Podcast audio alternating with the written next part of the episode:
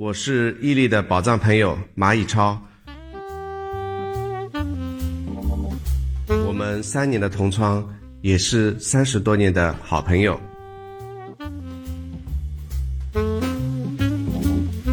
欢迎收听伊利和他的宝藏朋友，这里有人生故事，有职场内幕，有吐槽笑料，核心就是看破说破，一语道破。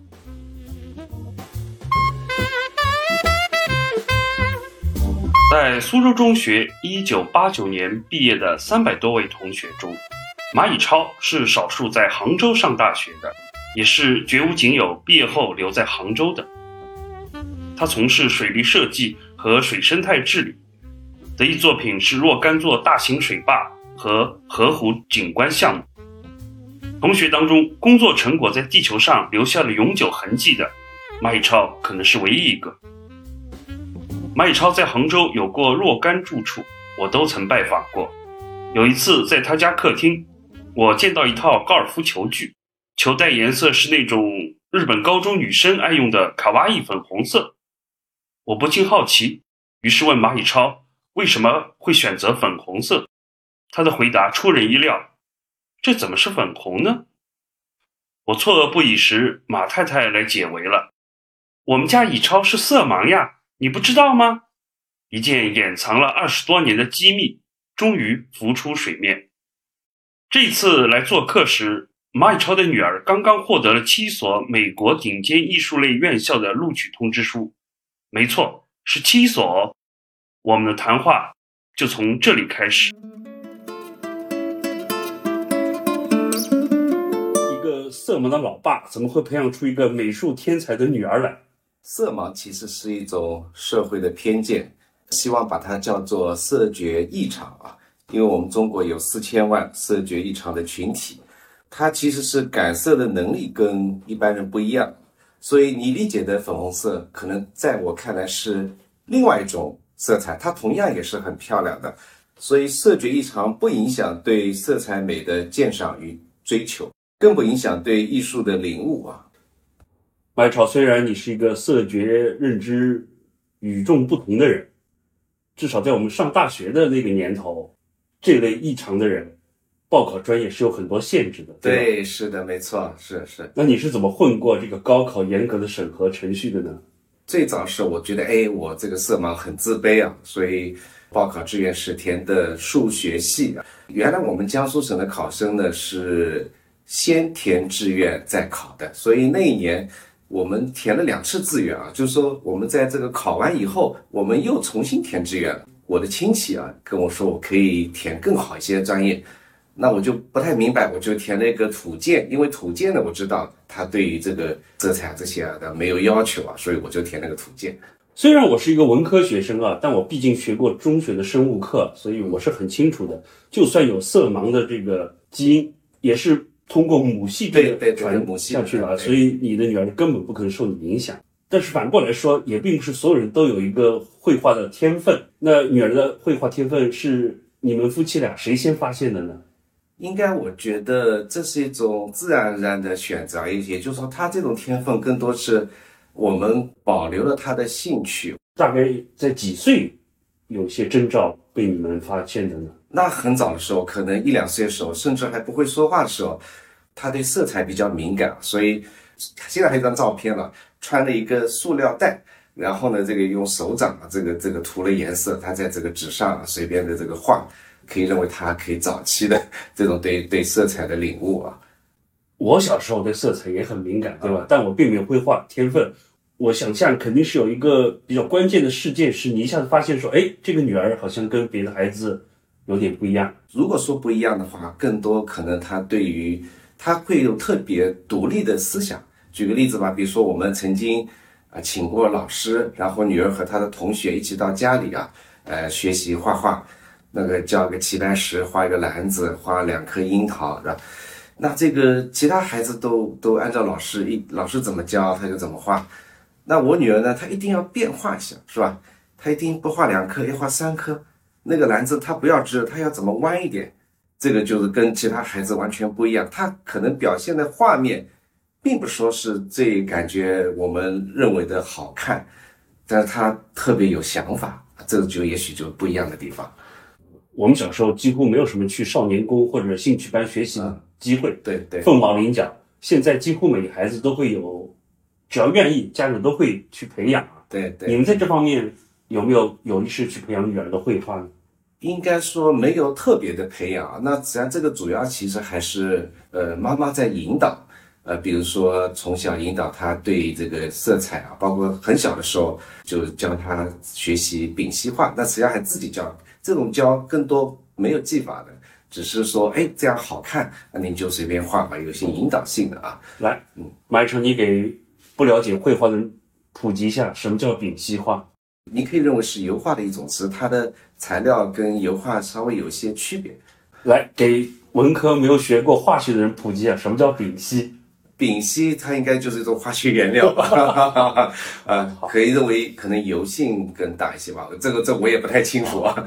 但是有兴趣爱好不代表有才能，这是两件事情。对，那你们在这方面是怎么做呢？或者说你们有没有去有意识开发呢？还是顺其自然？这个应该说两者都有吧。那么顺其自然，当然我觉得可能更重要的，比如说让孩子有观察力跟感知美的能力啊，会让他多带着他出去，呃，比如说街头，哎，有爆米花，哎，那我们就站在那儿看爆米花，是吧？那那个有哎磨剪刀哎，这个很很有意思，所以这个就是观察。那么另外一个当然要让孩子知道呃美的什么是美，当然会比如说多带着他听音乐会、看画展，是吧？那比如说你康定斯基啊，包括这个比如说呃梵高啊这些，他从小就接触这些有意识的，比如说不让他看这个这个熊二的这些啊，这个这个熊出没这些，包括喜羊羊。但是后来我们发现。孩子们，他周边的他都在讨论这些，所以你不能够太孤立啊。这如果你你你这样的话，会容易造成孩子的孤立啊啊。所以我们更多是还是让他多接触各种各样的，但是一定要让他知道什么是好的。熊出没怎么得罪你们夫妻了？那倒也并不是啊。呃，当然，另外一个说以这个你说引导，就是也可以认为。就让他多看这种这种这种，比如说经典啊，我可以认为是引导吧。除了绘画，有没有尝试去开发你女儿其他方面的兴趣呢？哦，那当然也有啊，比如她小时候有学过，有段时间是学芭蕾舞啊，还有曾经学书法，那个老师是一个老先生，啊，他教的非常的认真，我女儿也学的非常认真，然后呢，他以他尽他最大的努力。啊，他他写的，但的确他写的歪歪扭扭，但可能老先生可能误解，他把他的这个他写的很认真写的字，呃，撕成几片啊，然后从此女儿再也不要碰书法。我小时候也去少年宫上过兴趣班啊，嗯，我妈妈是无线电专业毕业的，对，所以她给我报了一个无线电兴趣小组，对，我在那儿装了一个矿石收音机，嗯嗯，结束兴趣小组以后，我就没有继续下去。但是呢，倒是在少年宫旁听隔壁相声兴趣小组呢，我倒是产生了强烈的兴趣，最后还加入了他们的很多小时候的文艺演出当中得过奖。所以我想跟你女儿这个故事有点神似的是，有时候你刻意去培养吧，对对，倒也不一定会有什么结果，是的，还是要他发自内心的真的喜欢，对，你再去顺势引导，是的，可能效果就比较好。是的，是的，没错，嗯。我们现在身边很多孩子也都在上各种班啊，钢琴啊、英语啊、舞蹈啊，嗯，最后他都不能坚持下去，嗯，因为这个过程当中，兴趣是回事，记忆要不断的磨练、锤炼，过程是有时候是非常枯燥的。对，因为在我们国内，大部分比如说艺术教育，它包括比如说练钢琴啊，包括这个画画，它都会有一个非常严格的专业训练啊等等这样途径。但是我女儿并没有这么走啊，应该说我们从小我们担心，如果这种方式，呃，因为她的特点是她会有自己独立的想法，那么如果你过早的这个这个给他这种规范的训练或者专业的训练，他很容易把他这种天性给压制住，所以我们基于他这样的特点，我们只是呃观察引导，或者说水到渠成的时候，我们也会上少量的专业课。比如说，我记得我有一次跟他讲，我说，呃，素描可能还是应该一个必然的一个那他说后来他就选择在初一时候啊、就开始学一些素描，但是他学得很慢，我们也并并没有去考级，什么都没有，完全没有压力，我们都是这种方式啊。大概在你女儿几岁的时候，以此为志向，就是把绘画当成你女儿未来的发展方向。那已经很晚了，应该我的感觉应该在九年级或者十年级，这个教育体制有关，因为在国际学校七年级、八年级，你可以认为是让他各种涉猎，然后呢，大概发现他的兴趣所在，然后到九年级呢，或者你隐隐约约要有一点确定方向，那最晚必须十年级要确定。包括他自己其实也是一直在很矛盾的心理，我要不要把这个美术或者艺术作为我以后的专业？他也一直是是是在纠结的。包括他在申请作品集的有一个叫《爱丽丝的心理世界》，他做了一个 comics 就是漫画，他其实就是反映了他的这个纠结的这个心理过程，设计了两个角色，一个是正派的角色，一个是反派的角色。那么正派的角色反映了他的一种。呃，内心的一种本意啊，但反派的角色代代表了他一种，呃，这个顺应世俗的一面啊，或者说比较功利性的一面啊。当然，最终是呃是正派，他也就他心里的正面呃战胜了另一面，天使战胜了恶魔。对对对对，其实你女儿很早就已经显露出过人的天赋了。我记得她年纪很小时候就已经得过美术比赛的奖项了。她应该在小学二年级时候就得过一个国际大奖，得这个奖对他来说也许并不是一个他自己认为非常骄傲的事，甚至比如说这个画我们以前会挂在走廊里啊，他那个有一次他他画了一个那个死去的那只猫这样一个一幅画，这幅画应该感动了很多人啊，他就给替换了那幅得奖的那画。呃，在很小时候或者有些得奖，可以认为是是大人的点子啊，那么孩子把它表现出来了，并不是他所有都他原创的，所以他觉得有羞耻感。还有的就是说，这个得奖了以后，他都会觉得就是哎，好像那个得奖并不难，后面得奖就完全靠他自己力量会很难，所以造成了这个事情，我要么做，要么放弃。你女儿身上的国际化色彩一直是比较明显的。对，小时候就得了国际比赛的奖，对，后来上国际学校，最后又申请国外的美术的专业。对，这个是你有意识的去推动的，还是自然而然形成的呢？两个方面都有。应该说，我的有意推动，应该更多还是刚才讲的，他从小表现出来一种独立的思想能力。那这种独立思想能力，他在体制内的教育是很痛苦的，所以反映出他在小学，他在学校并不快乐。呃，应该说，我们也希望保保护他的这种呃独立思想能力，那也是也有意识的让他更多接触国际化的教育啊。教育它是个性化的，它不是应试教育啊，也许更加适合这个孩子。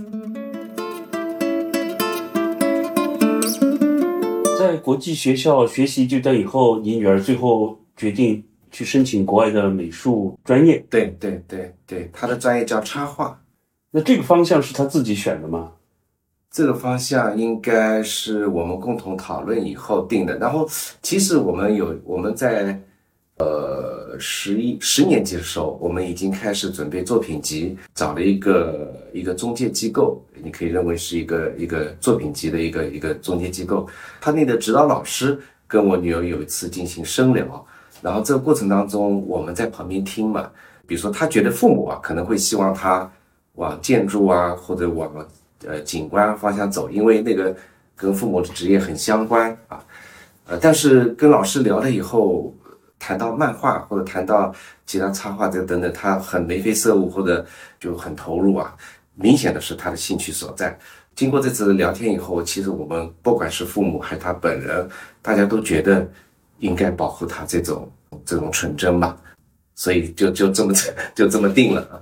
作品集啊，我们外行人听着倒好像是一个很高深玄妙的东西。对对对，你作为父亲，全程陪着你女儿走过了这个准备的过程。嗯，能不能稍微谈一下作品集呢？当然是艺术类的，像像比如我女儿是插画专业，来申请这个国外学校非常重要的一个组成部分。当然，除了作品集，包括这个标画，比如说托福、雅思等等啊。那么，呃，作品集在这里面占了很多的分量。我们更多还是按照了我们自己的一些想法。记得，比如说我跟作品集的指导老师啊，这个我跟他商量，我觉得我们的作品集能不能都用我们自己在平常这个学校时候一些课程的积累，而且我特别跟老师讲，意思就是我们我们觉得还是要首先要维持维护真，包括体现它的真实水平、真实的思想。所以我们的作品集其实更多不是技法上的问题。几个，比如四个大的序列里面，它其实都是反映了他的一些思想啊。这些思想是呃一个青少年的，有时候会有激烈的矛盾啊，有时候会有伤感等等。他这个是任何人都模仿不来的，他是特别真。呃，我们曾经给把这个作品集给另外一个艺术机构的老师看，他第一个字就反映出来好真，呃，气氛全中了。我相信，可能考官们也是对这真所打动啊。我没有看过这个作品集啊，但我见识过你女儿很多以前的作品。嗯，真肯定是一个很明显特征。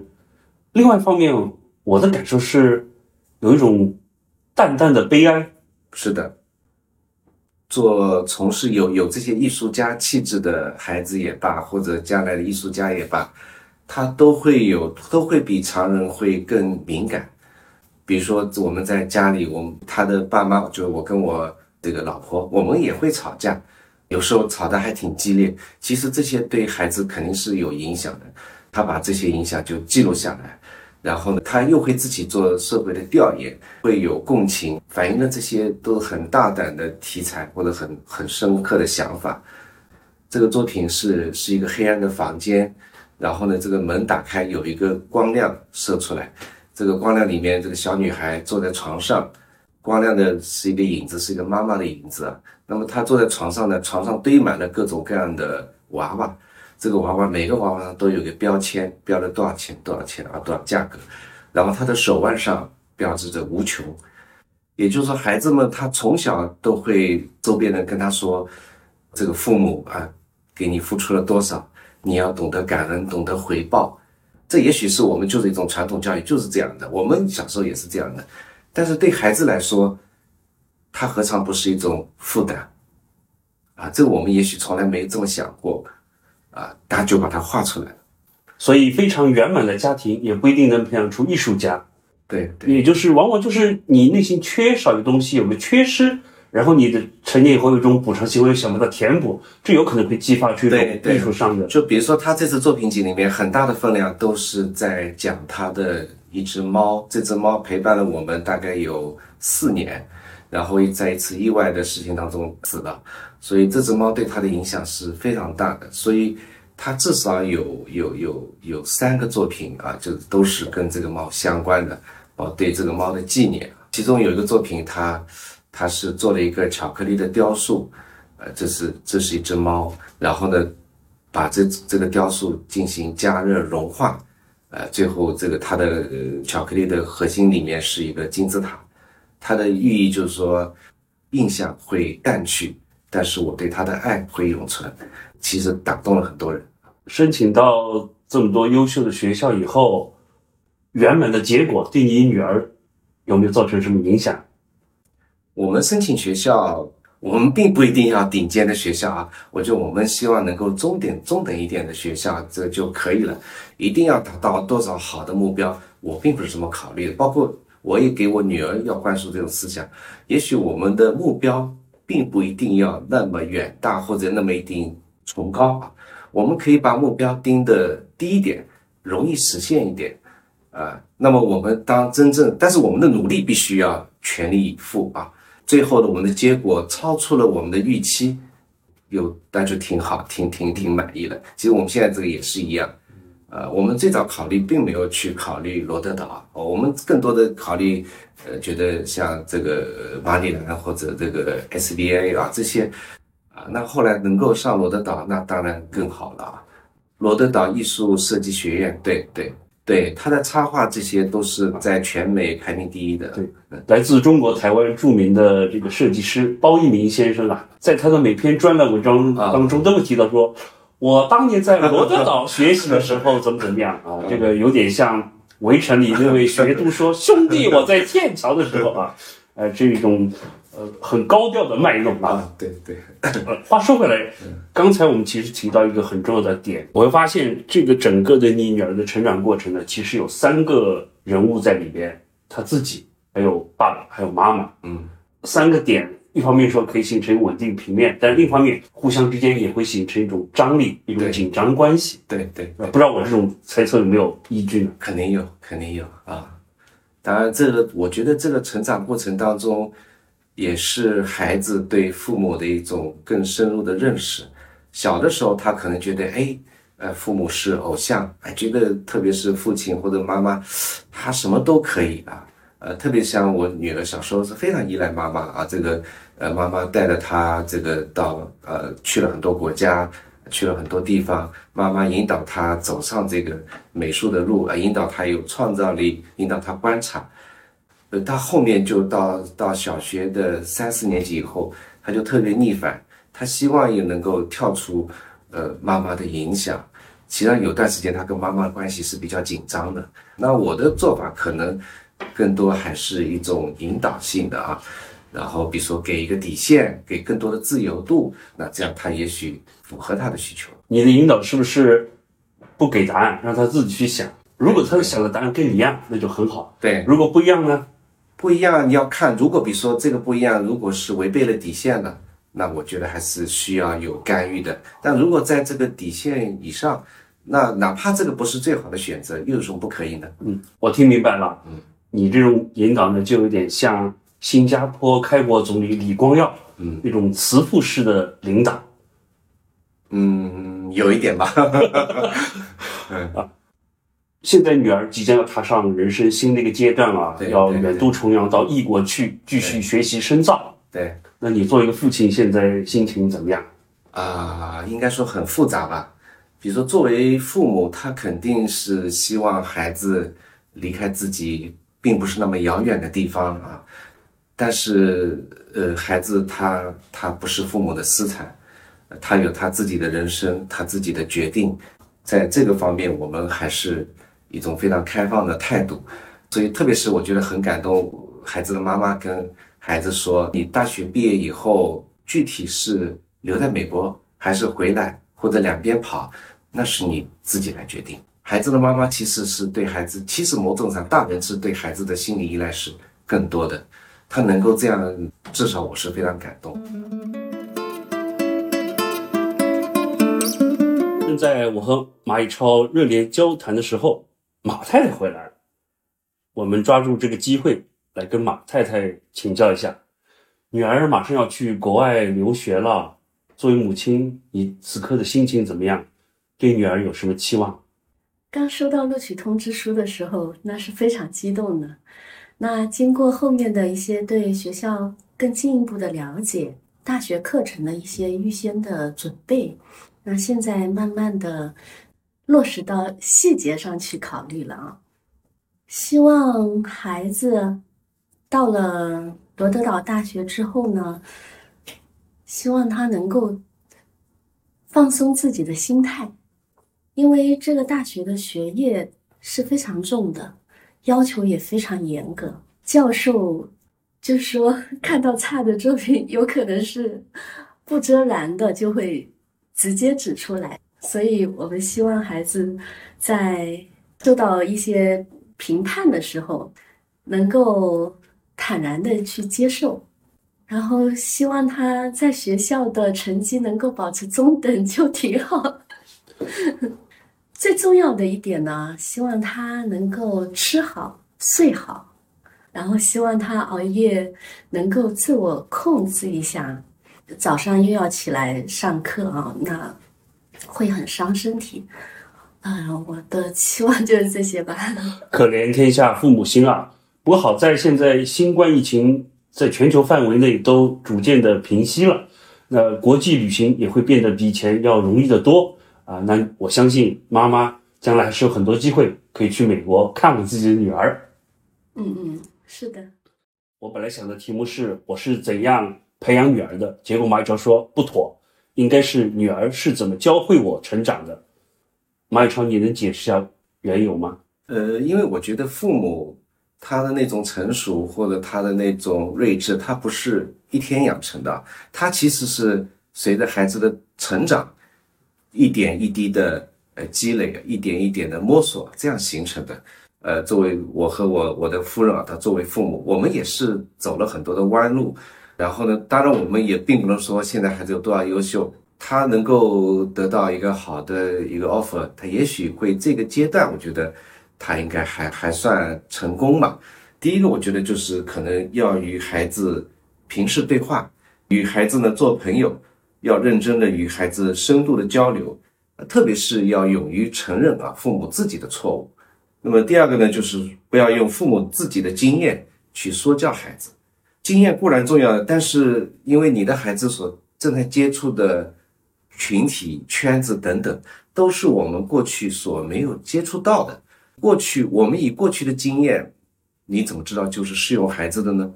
所以我觉得这个很重要。我们不要把我们自己的这个经验认识去套在孩子身上。第三个我要建议的就是放手。啊，其实放手是一门学问啊，让孩子呃自己做选择，容忍孩子他并不是最优的选择，也也应该说也要容忍吧。第四就是孩子呢成就了父母的成长，因为养育孩子的过程呢也是父母的成长过程，有迷茫的时候啊，甚至是挫败呃，但是驱动我们一直走下去的是爱啊，是动力啊，是责任啊。肺腑之言，我也很有感触。因为我也很感激我的父母，就允许我做一些重大人生决定。嗯，当时他们对我的说法是：你可以做自己人生决定，但是你要自己去承担所有的后果。在我这一代人当中，还是比较难能可贵的。我们大部分人年过半百以后一交流，会发现很多时候的决定也不是完全由着自己性子在做，不得不去考虑很多人意见，甚至是被受到掣肘。对，那像我这样在人生几个关键的。节点上，能够按自己的心思去做，不一定结果都很好，至少我不会去感到遗憾，说，哎呀，如果当时走了另一条路会怎么样？对，所以我也很高兴看到像你这样的开明的父母，把权力、把决策权交给自己的孩子，让他们能够获得一个更好的、更自由的、充分的、完整的发展空间。对，这个我相信也是从人文主义的角度，也是一个理想社会应该具备的一个特质。嗯，说得好。嗯，我听说你准备了一篇小散文，要念给你女儿听。呃，这个是吧？先。小妞，你慢点走，送你到西湖文化广场。上了学校的班车，你小小的身影消失在车厢深处。等到目送大巴离开，突然就有了一种空落落的感觉。前天我顺路到学校接你，站在二楼的走廊等你回教室，远远一眼就看到你有些落寞的走在人群里面。我站在教室门口向你招手，你落寞的神情里置换出一丝讶异，随即就有了灿烂的笑容，走过来。紧紧地抱住我。想起六七年前一次，我去幼儿园接你回家，我从那老式宅院的门口叫了一声你的名字。你正在与小伙伴们玩耍，抬头见是我，等不及拍掉手上的泥巴，扑过来大叫：“爸爸！”然而我却并不是一个称职的爸爸。多少年来一直早出晚归，没有多少时间陪你，也错过了很多你的第一次。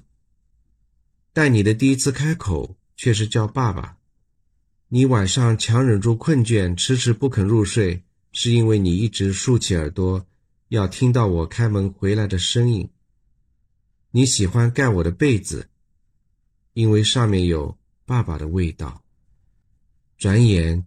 你却已经要离开去住校，这个年纪要独立生活，作为父亲，当然是不舍的。选择去国际学校，虽然决定仓促，但那个想法却并不偶然。从小你就表现出独立，为了更多保护你的这种独立，甚至桀骜不驯。当然，也有对现行教育的失望。国际学校对你来说应该是一种更好的选择。虽然父亲我其实一直更推崇传统文化，虽然我知道以后还会有更多的不舍，但现实就是这么矛盾。宝贝，原谅我，这么早让你独立生活，是为了让你以后能有更好的选择，自己的选择。漫无目的走到最喜欢逛的地下书城，却突然索然无趣起来。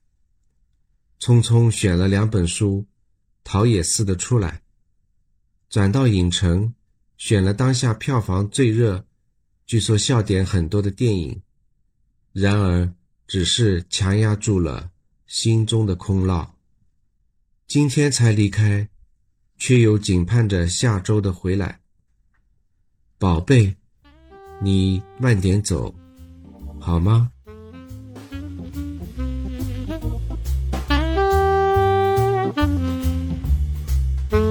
中学课本里有一篇朱自清先生的散文《背影》，文字优美，情感真挚。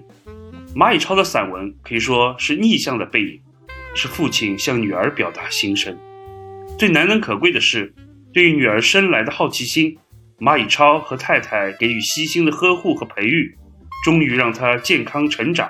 如今有机会去大洋彼岸，继续绚烂绽放，取得丰满富足的人生。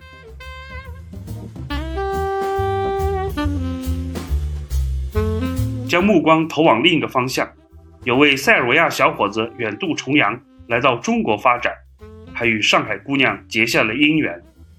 下一期中，跨国夫妻小曼和吉利将讲述他们从酒吧偶遇开始的浪漫故事。